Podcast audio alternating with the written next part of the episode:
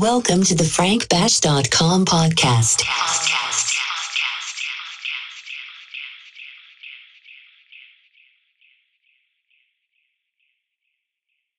Act only according to that maxim by which you can at the same time will that it should become a universal law.